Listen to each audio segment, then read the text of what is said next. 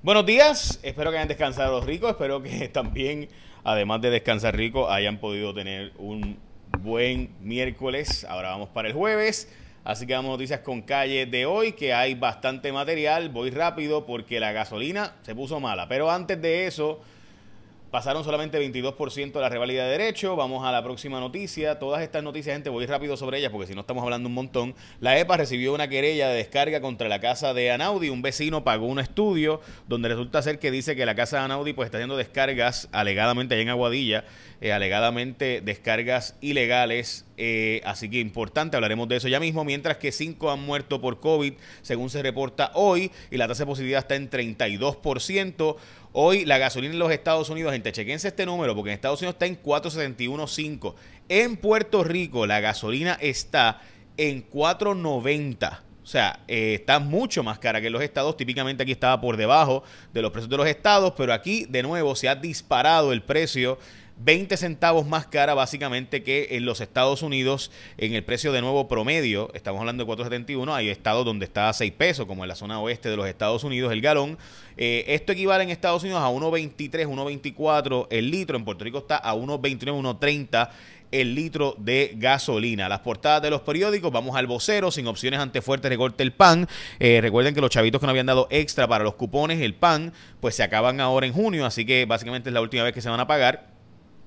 Hoy también la portada del Nuevo Día piden auxilio federal contra eh, para combatir el crimen. Esa es la portada de El Nuevo Día, la portada de Metro que los jueves sale impreso, eh, lleno de escollos, arranque de las apuestas deportivas. Os dije que hoy era 2 de junio, ¿verdad? No lo dije, ok, no sé. Este y eh, este también causa para arresto contra el alcalde de Mayagüez y precisamente Guillito, esta es la portada de primera hora, lo cogieron de bobo. Dice Guillito que lo cogieron de bobo y que él es inocente ante todo esto que ha estado ocurriendo de causa en, para arresto en su contra. Hoy también, importante, el Departamento de Energía Federal, esto es una exclusiva de nosotros en Cuarto Poder, eh, le dijo a la Autoridad de Energía Eléctrica que si se quedaran sin combustible pudieran traerle a Estados Unidos en una dispensa. Es una negociación que está ocurriendo ahora. Recuerden que por la ley de cabotaje no se puede traer combustible a Estados Unidos a Puerto Rico, pero eh, va a haber aparentemente una solicitud de dispensa y está negociándose ese asunto. Guillito dice que no va a renunciar eh, y que lo cogieron de bobo, que él fue una víctima y que el municipio no perdió dinero porque al final le devolvieron más de 9 millones de dólares ante multas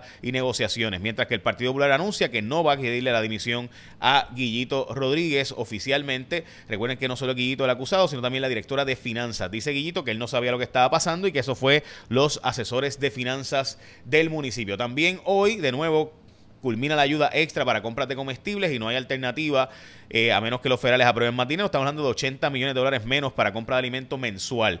Mientras que sin fecha de reapertura, el zoológico de Mayagüez, esta historia la habíamos hecho, recuerdo cuando Tatiana Ortiz Ramírez y yo estábamos todavía en Rayo X, hicimos la historia aquella que eh, destapó el escándalo de eh, los de verdad de la muerte de los leoncitos aquellos y demás, de los cachorros y demás, pues ahora y después le dimos seguimiento para cuándo iba a abrir, pues no ha reabierto y tampoco se están llevando fuera de Puerto Rico a lugares de santuario a los pobres animales que siguen allí. Hoy baja a votación, a votación en comisión el proyecto 693 eh, con las presuntas enmiendas que se iban a estar introduciendo. Recuerden que este es el proyecto que limitaría o regularía la práctica de la terminación de embarazos en Puerto Rico o abortos, el proyecto 693, que tiene dos comisiones a cargo, eh, así que estaremos al pendiente de qué dirán estos informes y qué dirá específicamente la votación hoy.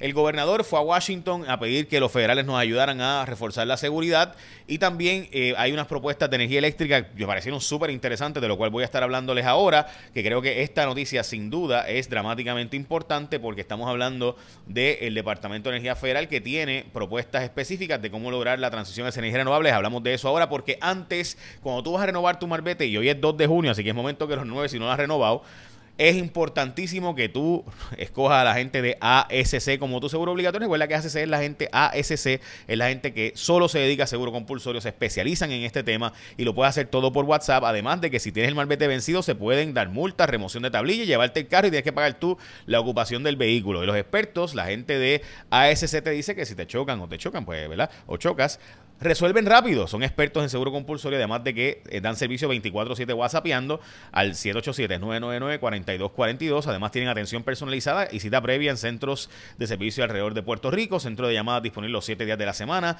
servicio de inspección a distancia, lo pueden hacer por video por el mismo WhatsApp y son los únicos que te envían gratis por correo electrónico la licencia de tu vehículo y otros beneficios. Así que cuando tú vas a renovar tu marbete, escógete a la gente de ASC como tu seguro obligatorio. Pues como les contaba, el gobernador está reunido con diferentes personalidades en los Estados Unidos y debo decir que hay unas propuestas específicas que se van a estar presentando para eh, poder utilizar la Autoridad de Energía Eléctrica o debo decir la, la, red eléctrica de Puerto Rico y hacerla y moverla hacia energía renovable y va a haber varias propuestas, cuatro propuestas específicas que los federales nos van a entregar para esos fines. Recuerden que Raúl Grijalba, Alexandre Ocasio Cortés y Nidia Velázquez van a estar en Puerto Rico reuniéndose sobre el tema del estatus de Puerto Rico y las negociaciones de si se empuja o no el asunto en la Cámara de Representantes Federal. Recuerde que el Senado Federal pues es mucho más difícil. Wilmar Home, eh, Wilmar Home, escucha, perdón, Winham Grand Rio Mar, el hotel de Río Mar, lo que antes era el Westin, pues eh, ha sido adquirido por la gente que también tiene Winham en Palmas del Mar. 12 jóvenes eh, cambiaron sus vidas convictos, ellos confinados, se graduaron de la Universidad de Puerto Rico, un programa bien importante que de hecho casi estuvieron a punto de cerrarlo, menos mal que no lo cerraron. Eso fue una historia de Hermes Ayala hace un tiempo de que iban a cerrar este programa, gracias a Dios no lo cerraron, así que ahí está y ellos pues demuestran que se puede rehabilitar en nuestro sistema carcelario. Hay un proyecto de ley bien importante de Carmelo Ríos para que te protejan tu intimidad digital y no estén vendiéndola para adelante y me parece importante destacar que ese proyecto pues va eh, a ser presentado. En Puerto Rico siguen las ventas de cosas de lujo, entre ellos carros, ropa, accesorios y además de joyas por las nubes. De hecho, en Estados Unidos también, eh, para que tengan la idea, todas estas cosas han subido de precio. Mucha gente lo está usando para inversión, por si acaso. Las tasas hipotecarias en Puerto Rico están en 5.5 después de haber estado en 2.5 hace unos meses, así que mucha gente ya no calificaría para comprar casa. Eso quizás ayuda a que bajen los precios, pero al parecer la verdadera importancia de esto, recuerden gente, siempre es que hay que reconstruir. Si usted no reconstruye, no bajan los precios de las casas porque hay alta demanda y poca oferta. El mundo está mucho más mucho más caluroso. En India, el norte de India, gente, literal, y en Pakistán las temperaturas están en 110 grados todos los días. Están tan, tan calientes, esto es el New York Times, que están cayendo los pájaros volando por overheating, por eh, exposición al calor. Eh, esa foto que tiene el New York Times es una cosa espantosa. Eh, y la verdad es que además de eso, en India la gente pues no, las cosechas que se esperaban que se dieran después del cierre de Ucrania pues, pues no están ocurriendo porque pues no se están dañando las cosechas mucha gente no está saliendo a trabajar por esto las escuelas están cerrando más temprano en fin hay montones de muertes eh, adicionales o sea la situación del calor ha sido tan brutal que de hecho se sabe que va a continuar hasta agosto aparentemente y están comprando carbón para poder utilizarlo como fuente energética porque no hay suficiente producción eh, si no hay energía eléctrica y la energía eléctrica la demanda está altísima así que están buscando eh, importar carbón. Esto no ocurría hace muchos años allí.